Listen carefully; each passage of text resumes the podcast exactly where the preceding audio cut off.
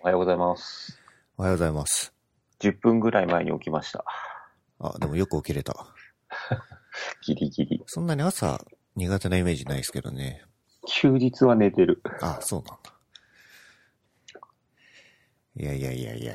この前いやいやのはいはい。泥水 HTML ラジオは見ましたか見た見た。見た。でも、俺もなんか結構飲んでた。あ、なるほど。記憶が。 こう、細かくは覚えてない。普段こういうの見てるイメージがあんまない んで。あのね、あれ、ゲストが楽しそうな時だけ。安久さんの時とか。ああ、これ言うとなんか 失礼だな。まあいいやー。。まあ気が向いた時だけっていうそうそう感そじうですね。僕が久々にはい。古巣に戻って。はい。あのあそうだよね。そう。あの、プライムの小汚いビルに戻るのも久々じゃないですか。プライムに戻って、まあ何人かとすれ違ったんですけど、 うん。まあみんながこう、え、デモン撮りですかってこう、 二人ぐらいに言われて、谷扱い。お決まりですよね、と思いながら。まあね、それぐらいの声をかけておかないとね、やっぱね。あ、今日はアホムさんです。はい。はい。これもう始まってるやつですか。始まってるやつですね。おおすごい。はい。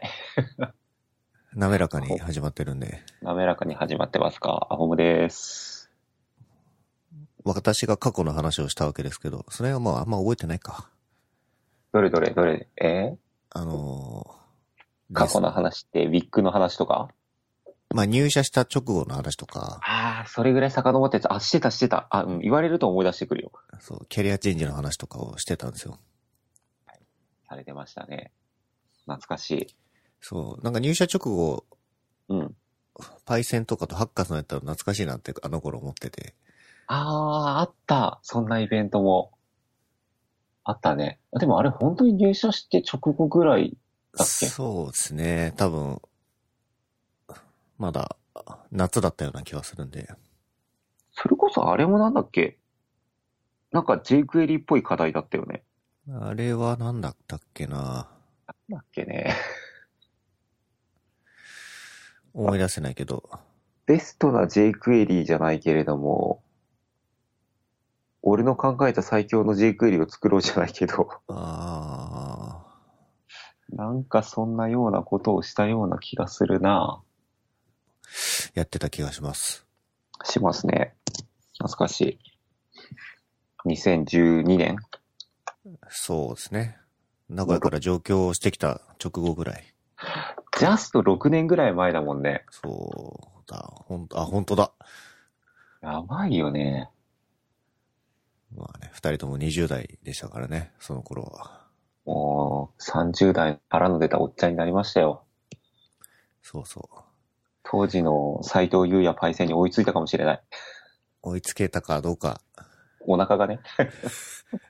あの人痩せたからね、でも。そうだね。一回す急激に痩せたよね、そうパイセン。で、なんか僕がなんでパフォーマンスに取り組み始めたのかみたいなくだりをやった気がして、ああ、してたしてた。で、その頃の話を思い出してたら、やっぱきっかけはあの、WebKit のレンダリングパフォーマンスの動画をみんなで見てたのがきっかけだよなと思って、あれなんだっけ、当選かなんかのあの、当時使ってたビルのどっかの会議室で集まって、なんか、斎藤さんのリアルタイムなんとなく意訳とともに聞くやつだっけ。そうですね。あの、あの時初めてコンポジションレイヤーみたいな話を、あり来またし気たがするね。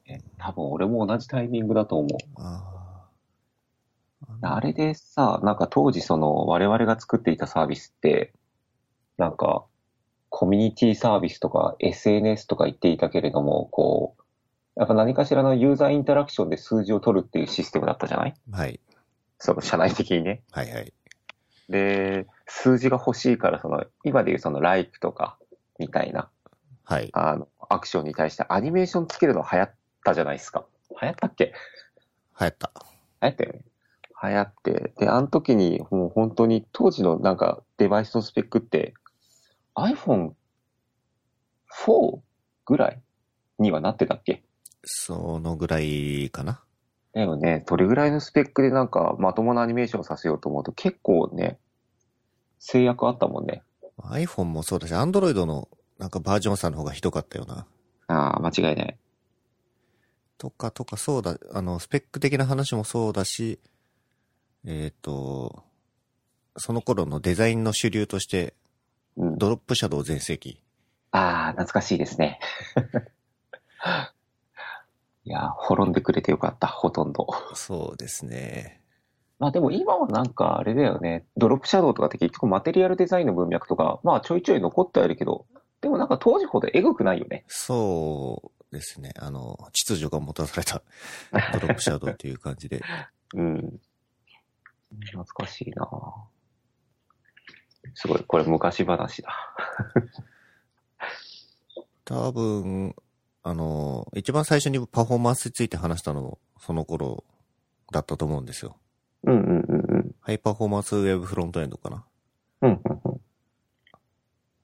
うん。んそれセンちゃんかいや、あの、そちら俺が、のはい。あ、俺の方か。あ、はいはいはいはい。そうだね。でもあれ、いつぐらいだっけ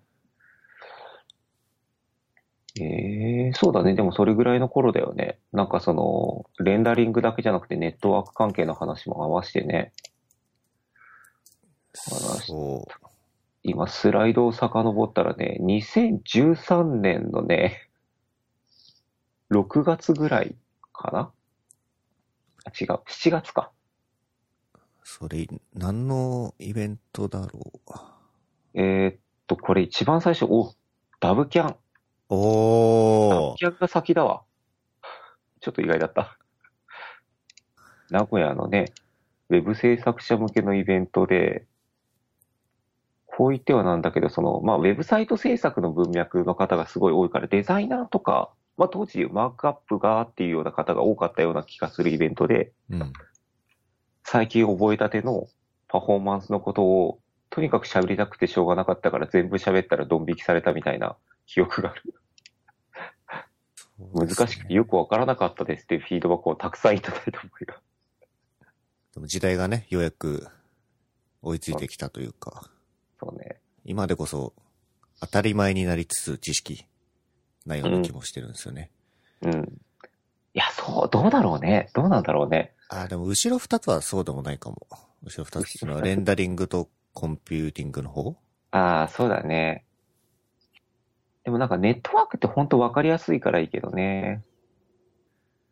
そっか。で、あとそれの2ヶ月後ぐらいに、フロントレンド in 大阪で、ちょっとそれのブラッシュアップ版みたいなのをやったんだね。はいはいはい。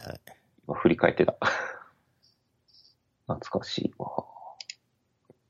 過去の話をしたんですよ。過去の話してましたね。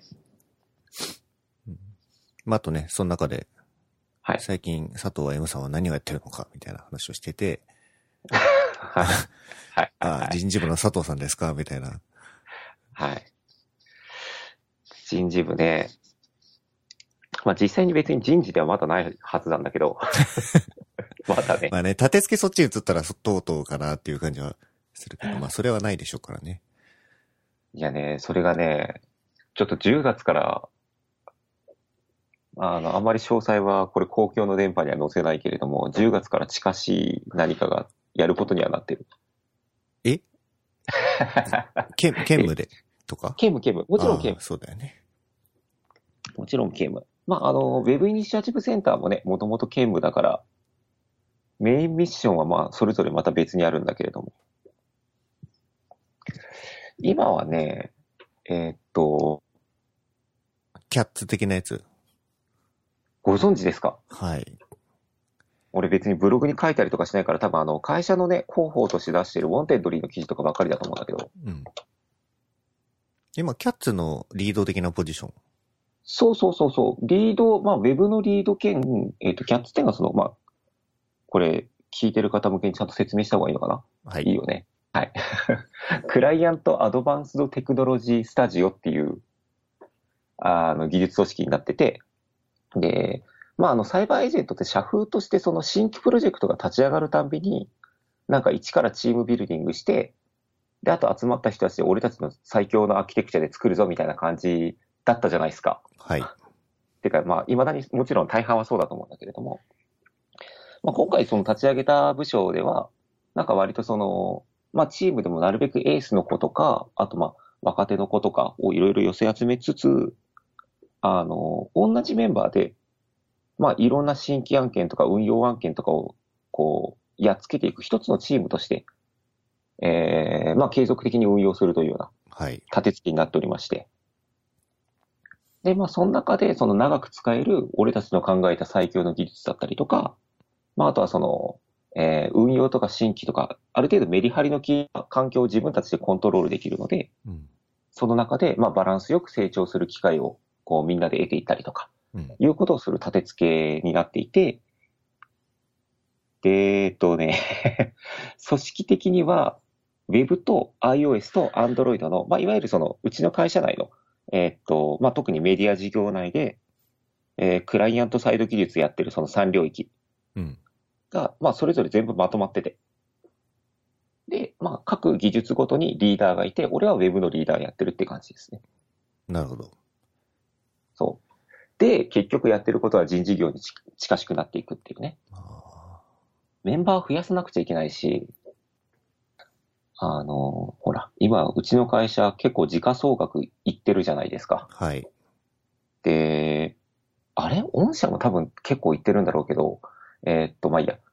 今、だから、うちが今目指してる一個のマイルストーンとして、時価総額1兆円はい。とか行こうとしてるわけで、で、新規事業が、新規事業がガンガン実際振られてて、うん。なんかもう明日会議とかすれば新規事業が出てくるみたいな雰囲気のぐらいのね、うん。ペース感でポンポン出してきて、で、それの開発をこう、どんどんアンケートして回してくれ、やってくれっていうふうに話が来る予定になっていて、はいはい。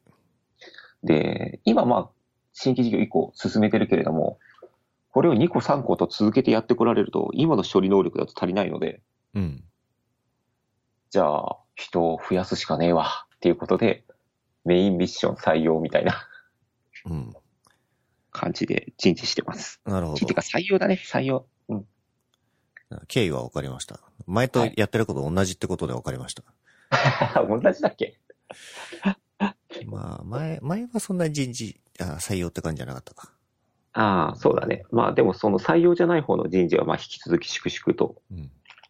やっておりますが。そうですか。人は増えてますかあ、でもね、順調順調。おかげさまで。マジか。おかげさまで。 助かるんですよ。あの、ウェブはですね、結構中途採用順調に行わせていただいております。すごいな。クライアントサイド安定感あるな。もう、クライアントだけ頑張ってる。バックエンドは バックエンドは知らない。わかんない。そっか。知らない。じゃあね、そっちの領域の偉い人たちがいっぱいいるから。あと、泥酔中に喋ったのが、僕が勝手に、勝手にじゃなくて実は、事前にちょっと一言は言ったんですけど、特別企画的なものをやりまして、はい。特別企画、超速 RT チャレンジ、はいはいはい 100RT につき超速本1冊プレゼント。はいはいはいはい。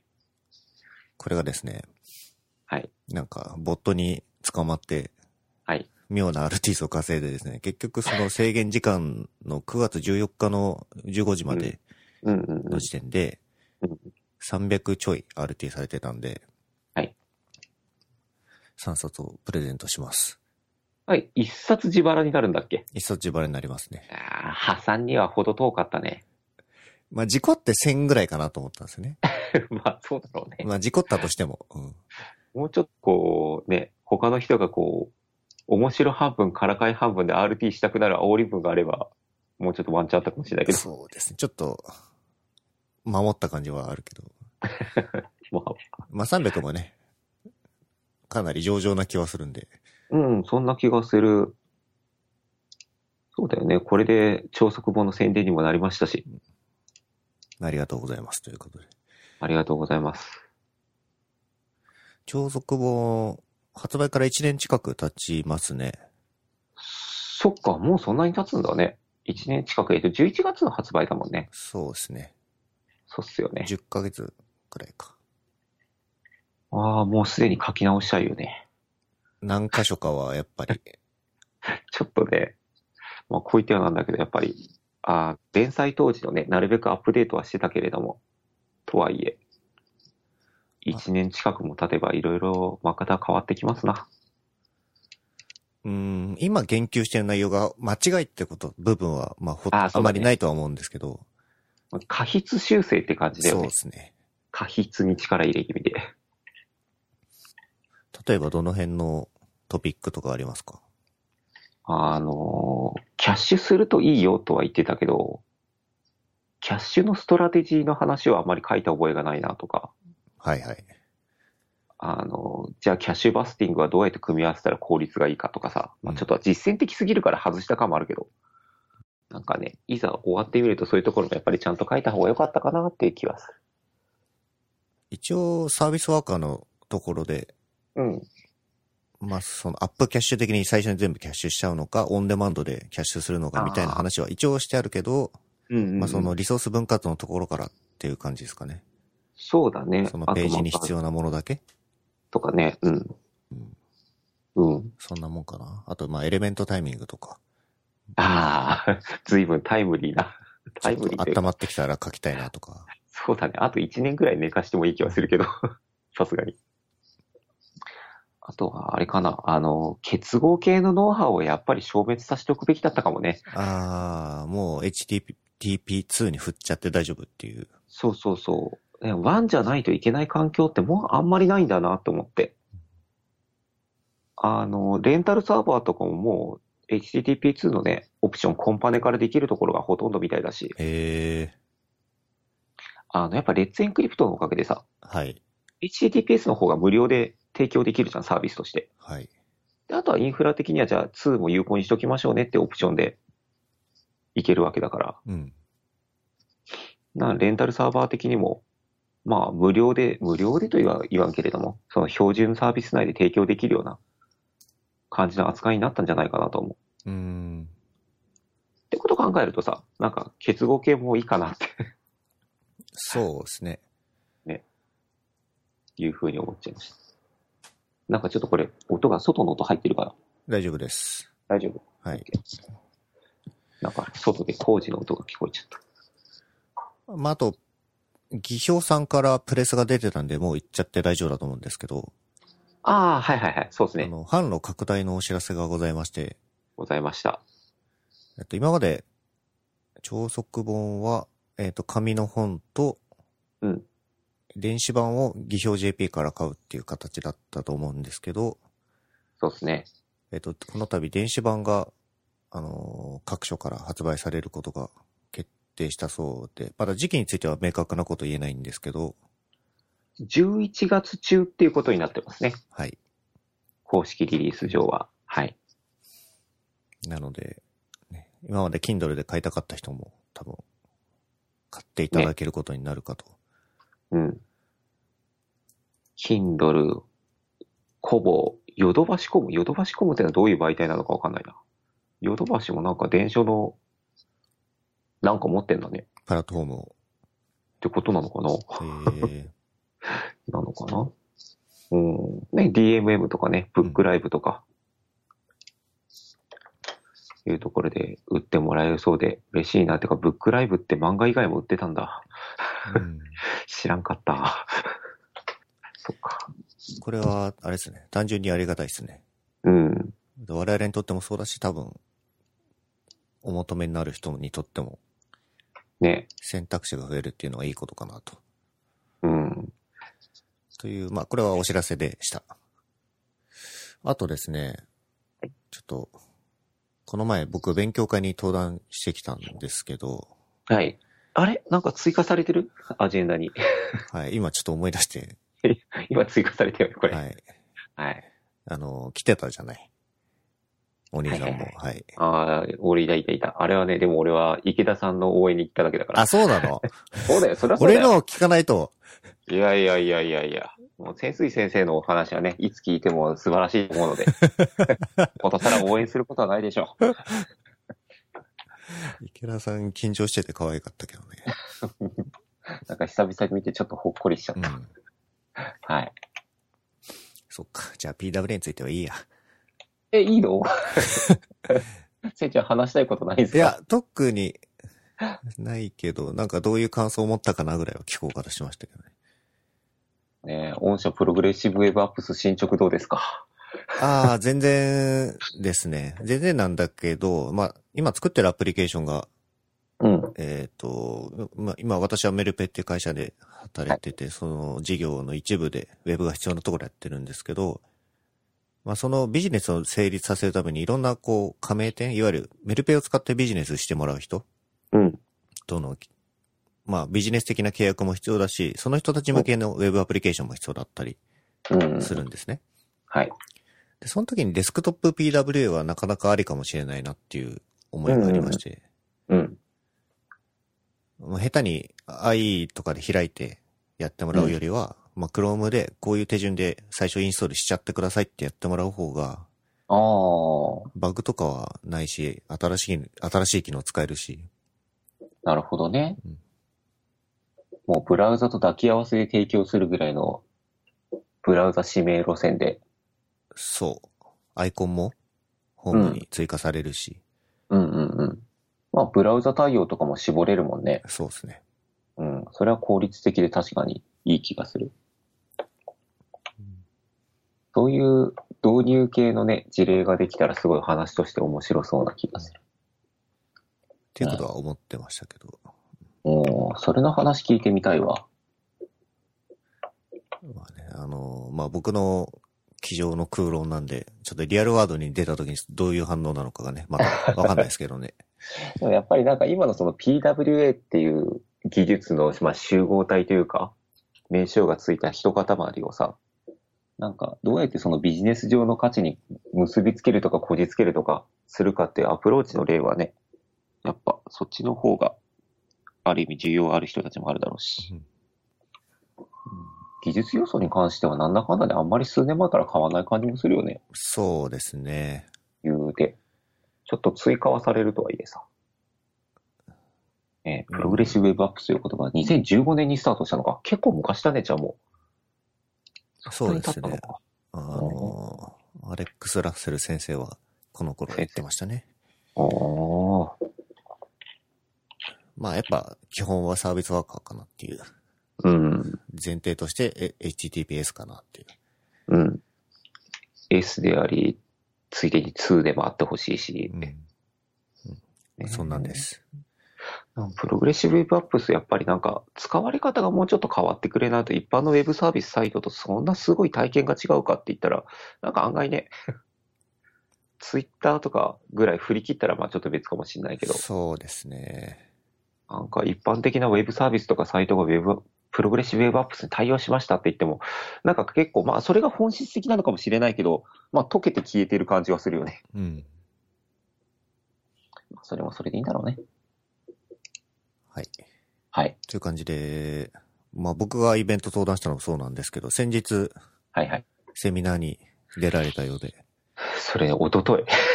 お疲れ様でした。あー、疲れた。超速セミナーですね。セミナーというかワークショップか。ワークショップとセミナー両方で欲張りな構成をやってしまいまして、えー、およそ2時間半ぐらいかな。延々とやってた。これもダブキャンですね。ダブキャンです。 なんだかんだで俺名古屋の人だから名古屋のイベントでちょっと貢献しないと。はいはい。ウェブページを高速化して、ユーザーに価値を届けたい制作者のためのセミナーワークショップということで。はい。これは勉強会やった後、うん。なんか実際のアプリケーションを直すみたいなそう。感じ。実際のアプリケーションを直すっていうかね、まあ、うんそういう感じだね。えーっと、まあ、前半でその、いわゆるよく話すようなことの基本的な部分うん。をお話しして、で、あとこういうふうにやったら調査できるよとかいう、まあ、直棒の基本構成もその中でね、調査方法をお伝えして、まあ、応用技術というか、まあこういうパターンにはこういうパターンの解決方法がありますよって、なんか説明する構成だったんですけど、うんまあ、それを講義形式にした感じ。で、えー、グループワークでは、なんか、あ、グループワークなんですよ。ワークショップっていうか、はい。グループワークにしてて、で、数人一グループで、で、そのグループの中から、まあ、あの、ネタを出し合ってね、えー、早くしたいサイト、うん。ネタとして出し合って、その中でまあ1個選んでもらって、うん。で、それを題材に、えーボトルネックの調査、改善案を考える。で、あと、その改善案の中で、実際じゃあ具体的に実行できるような何かっていう意思決定っうん。ていうところまでを一連体験してもらうぞっていうのをやりました。おーこれ準備大変そう。それがですね、あんまり準備をそんなに、こう結構皆さん、官僚の人たちがグループワークとかそういうのに結構手慣れてる方が多かったおかげで、はい。幸いにもそんな綿密なことを伝えなくてもですね、成立していたように見えます。うん。案外良かった。これ、ああ、有料だと資料の公開とかないだろうな。そうか。資料ね、いや、公開しようかなと思って、まだちょっと整形してないからさ、はいはい。公開できてないんだけど、おえーー、ちょっと、公開はまあまた後のタイミングだけど、URL だけ送っとくわ。おーあ、なるほど。今回から Google スライドにしました。いやー、来ちゃいましたか、こっちの世界に。はい。もう、ちょっとね、自分で作ってるスライドライブラリのメンテナンスも楽しいんだけど、なんかやっぱ、実用を考えると、はい。そうなんですよね。これ便利なんだよね。 ただやっぱりなんかかっこよく作るの慣れないな、まだこれ難しいな。なるほど。これはじゃあ公開を皆さんお楽しみにということで。はい。まあ、評判とかも上々ですかね。それがね、まだアンケートとかのね、フィードバック運営からもらってないのであ、これからドキドキなところです。おとといの今日ですもんね。そうそうそう。いや、でも今回はどうかないや、ちょっと盛り込みすぎちゃって。いつもだけど。うんまたね、あの、早口でしたって多分書かれてるんだろうなって思ってる。 うん。うん。いつものね。内容的には比較的抑えたつもりではあるんだけど。 まあ、基本はなんか、ちょっと、自分の喋りたいこと喋っていいものだと思いながらやってるけど、こういうお金もらう形だとね、確かにそう、参ね。加者満足もね。ねえ。あのー、17ページ目のところに技術トピックとして取り扱わないことを明示してあるんだけど、はい。まあそういうのは取り除いた話で、はいはいはいはい。サービスワーカーとかはあえて何も説明せず、はい。サービスワーカーより前にやることいっぱいある んで。ね、いやー、なるほど。うんその割に FPS の話はしたんだ。 FPS の話で、あ、でもね、飛ばしてる、スキップスライドしてる本。そう。用意したけど、大量にスキップしてる、今回のスライド。 当だあー、ライトハウスになってる。お手軽、お手軽なライトハウスか。お手軽だよ。今、社内で超速本の林読会やってるんですけど、はいはいはい僕はライトハウスは使わないでくれって言ってて。 あ、本当、はいなんでうーん、ライトハウスへの対応になっちゃうから。おーなんか今回はね、とりあえずその、手っ取り早く怪しいところを見つけるっていうそのはい。調査はい。は、もうライトハウスに全部任しちゃったら一発だから、それでいいんだよって言ってきた。はい。いやああの、正しいと思います。 まあただね、なんかすごい口を酸っぱくしていたのは、スコアとか各指標に関しては、まあ、あんま気にするなっていうメあッーセそうそーうジは伝えたつもりそ。れ。あの、いくらスコアを上げても、それは現実のユーザーにとっても早い可能性がまあ高いっちゃ高いんだけど、ただそれは本当の真実とは全くイコールではないので、ちゃんとウェブページテストみたいなやつで定常形成とか、まあなんか他の手段でもっと現実のユーザーとかと向き合うことをした方がいいよみたいな。まあ厳密にはね、ラムを使えばいいんだけど、はい。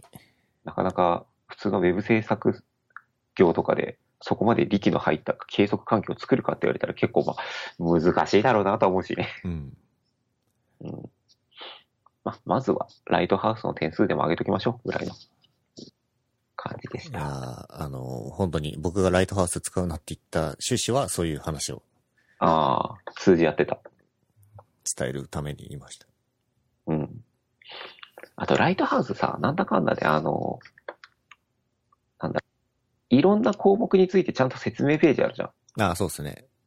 あのデファーオフスクリーンイメージ図とか、まあちょっと英語なのがね、なかなか資料としては紹介しづらさも若干あるけれど、まあ気が向いたらそのうち日本語化されるだろうし、全部 Web ファンダメンタルズに確かね、飛そうんでまそすうね。そう。で、片っ端からそういうリンクも一応用意しておいて、まあ、困ったらこういうところも見ればいいよみたいなうん。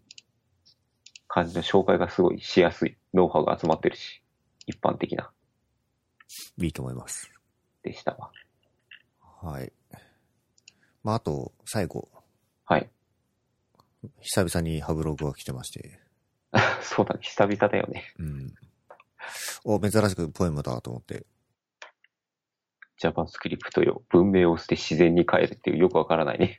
タイトル。これは僕の、僕が読み手だった時の気持ちはツイートしたんですけど、本当はい。待てよ。ええーいや、自分のブログドメインでエゴさせればきっと出てくるはずだよね。URL と一緒につぶやいてる限りは。あったあったあったあったあった。なあ、ライブラリとかフレームワークの進行ね。ディベロッパーエクスペリエンスうん。専門性。そうだね。やっぱね、原始的には、まあ別にそれが悪いことではないけれども、俺たちなんか難しそうなことやってるとか、俺たちそれをなんか、いい感じにやってるっていうのは、まあ、一個モチベーションだもんね、原始的な。そうですね。専門性を高めて、お賃金上げるってのはうん。正しいと思うんですけど、ユーザーにとってそれが最適なのかどうかっていうのは今一度見直してはっていうことなのかと思って読んでましたけど、そうですね。まあ、でもできることといえば我々はやっぱり戻れないところには来ているし、まあ、できることは節約しかないかなとは思うけど、結構前からね、なんかパフォーマンス系の話とかがちょっと絡んで人前でお話しするときには、とにかく依存関係はちゃんと厳選しようねってことは言っていたつもりだったので、うんなんかそこら辺のね、話とちょっとリンクして感じるところがあった結果、このようなアウトプットに。まあね、最近でこそなんか、コードスプリッティングがとか、その、アディオスマニさんが書いてるような、JavaScript でっかくなったらこんだけやばいよみたいな話が出てきてはいるけれども、あー、JavaScript コスト2018とか、そんなんだったそうそうそうそう、あとあれの去年版とかね、はい。あったけど、まあ JavaScript の肥大化自体はもっと昔から始まってたもんね。そうですね。なんか前との差分で言うと、その TTI を意識して、うん、もうページごとの、機能ごとのオンデマンドロードがうん、 Webpack によって実現されつつあるかなっていうのがあるありますけそどうだね。そうっすね。まあ、あと TTI がどうこうっていうので、その JavaScript で発生する悪影響みたいなやつが、やっぱりすごい説明しやすくなったなと思った。だからまあ、どっちが先に生まれた指標なのかはわからあのね、JavaScript が太ってるっていう事実から逆算したのか、まあ、指標から作ったのか、同時なのかよくわかんないけど、まあ、非常に問題を可視化するっていう点で、あの指標は、まあ、便利だなと。そうですね。なんか話の発端は TTI って言葉だけだったけど、それに対する裏付けが最近出始めてるなっていううん。印象がありますね。うん。ね、最近結構、まあ、こう特に今回のさ、そのセミナーのためにさ、ちょっと通信環境とか、なんかいわゆるその、格安 SIM とか、えー、ローエンドモデルとか、はい。とかを改めて調べてたら、やっぱり結構ひどいことになってたし、余計に、やっぱそこら辺のね、節約が大事だなという気持ちもあった。まあ節約節約って言いながら iPhone XS 買ったけどね。買っちゃいましたか僕らは Pixel 3あ待あ、ちそなっんちでね。待つか、そっちか。買っちゃったか買っちゃった。もう、買おうって思って。iPhone7 だから今さ、2年経ったらまあいいかなって。うん多分今回の Pixel はさすがにフェリカ乗ってくるだろうと思ってうんうんうん待ってるんですよ。うん。うん。こっちは乗ってるだけじゃなくて、本体の電池が切れても大丈夫な、予備電源付きのやつだもんね。確か。それ、いいソリューションな気がする。でしょう。ナイスだからアップねおう素晴らしいなと思って。あの、改札内入って電池切れても出れるってやつだ。そうそうそうそうそう。そういうやつ。あそれは素晴らしい感じだ。なんか安心して使える、ある意味。あれ、もともと Android ユーザーだったような覚えが。昔は Android だった。途中までずっと Xperia だったよ。で、途中からくら替えして、そうそうそうそう。もともと iOS ってか iPhone をやっぱり買ってて、本当に最初の方の iPhone3G とかか、ぐらいは iPhone で、うん。で、その後就職とかして、で、みんな iPhone 触ってるけど、Android の方あんまり見ない環境が多かったから、はい。 Android のユーザー体験知らないとあかんわと思って、仕事上の都合で Android に変えて、なるほど。そう。で、しばらく数年 Android にして、で、どっかで、そろそろ iOS 戻してみるかと思って、iOS に戻して、今戻しっぱなし。うん。でもまた Android に戻したいなとかいう気持ちもある。僕、実は今、Android を使ってて、うん、とある海外製の端末をうん。使ってるんですけど、それ電波暗室じゃないと使えないやつじゃない。大丈そう夫で。す、そ そうです。うだな。はい。 はい。それ、使ってみてと思うのは、やっぱ Google アカウント系がうん全部シームレスなのが良くて、だよね。わかる。サファリで Google ログインとかするうのんちょっとだるいから、うん。こっちログインいらないのはだいぶいいですね。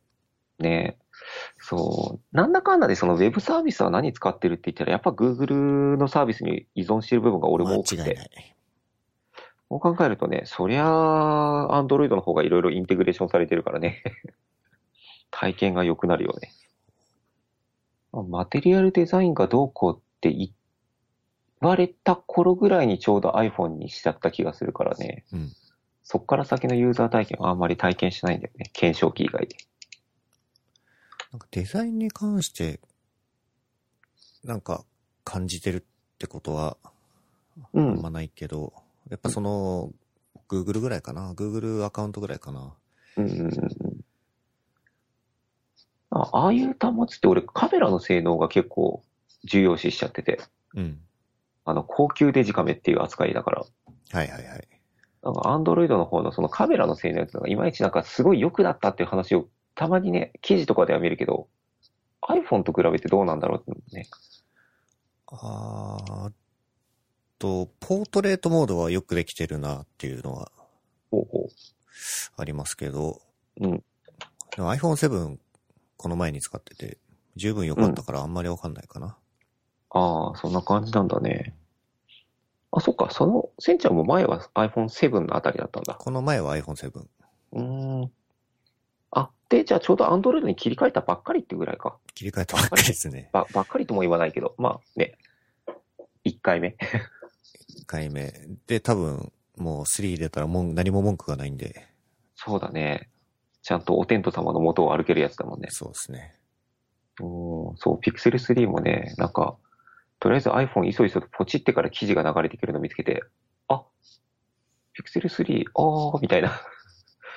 それはもうちょっと考えてもよかったかなって思ったけど、まあ、いっか、と思って。まあ、検証機でね、多分、検証機、どうせ必要になると思うんで。もしくは2台持ち。あまり意味ないか。使い分けが難しい。あ、せんちゃんってさ、はい、今、まだ IIJB を使ってる使ってます。うん。なんかさ、格安シムってやっぱすごい遅いんだね。速度。えー、それを実感するほど遅い時がなかったかも。まあ、そうかもしれないのかな。遅いんだね。うんあ、いやさ、最近さ、このページ見つけて、見たことあるドコモのプロパー回線と、ドコモ曲がりしてる系の格安支部の比較みたいな。おねーおーおーで、まあ、多分普通にツイッターとかやってる分にはさ、こんな 30Mbps とか速度いらないからいっちゃいいとは思うんだよね。うん。なんだけど、なんか、ちょっとダウンロードするときとか、動画見るときとか、まあ、やっぱ遅いなっていうふうに感じるのと、うち奥さんがドコモのプロパー回線で、はい、家庭内でさ、スピードチェックしてみたら、4G の。はい。俺が 1.5Mbps を出してるのに、向こうが 30Mbps 超えてて、あなんか、妻にすごいざまあっていう顔された。なるほどね。そう。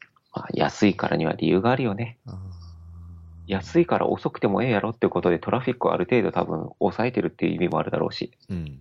あーそうだな。これ見てるとね、ある程度早い、少なくとも今はここが比較的早いんだなってちょっとわかるなって思った。この比較サイト。うん。こういういいものを作ってくれる人がいるんだな。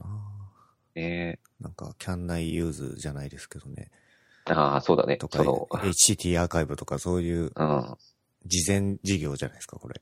うん。有益な情報があるんですね。ねえ。あもうこれはもはや趣味なのではっていうレベルの 素晴らしいアウトプットだなと思った、このサイトは。はい。はい。じゃあ、は敬老の日ですね。敬老の日なので、はい。なので、 なので、 あの、お年を召された方を敬って一日、はい。はい、過ごしましょう。はい。敬います。はいはい。じゃあ今日はありがとうございました。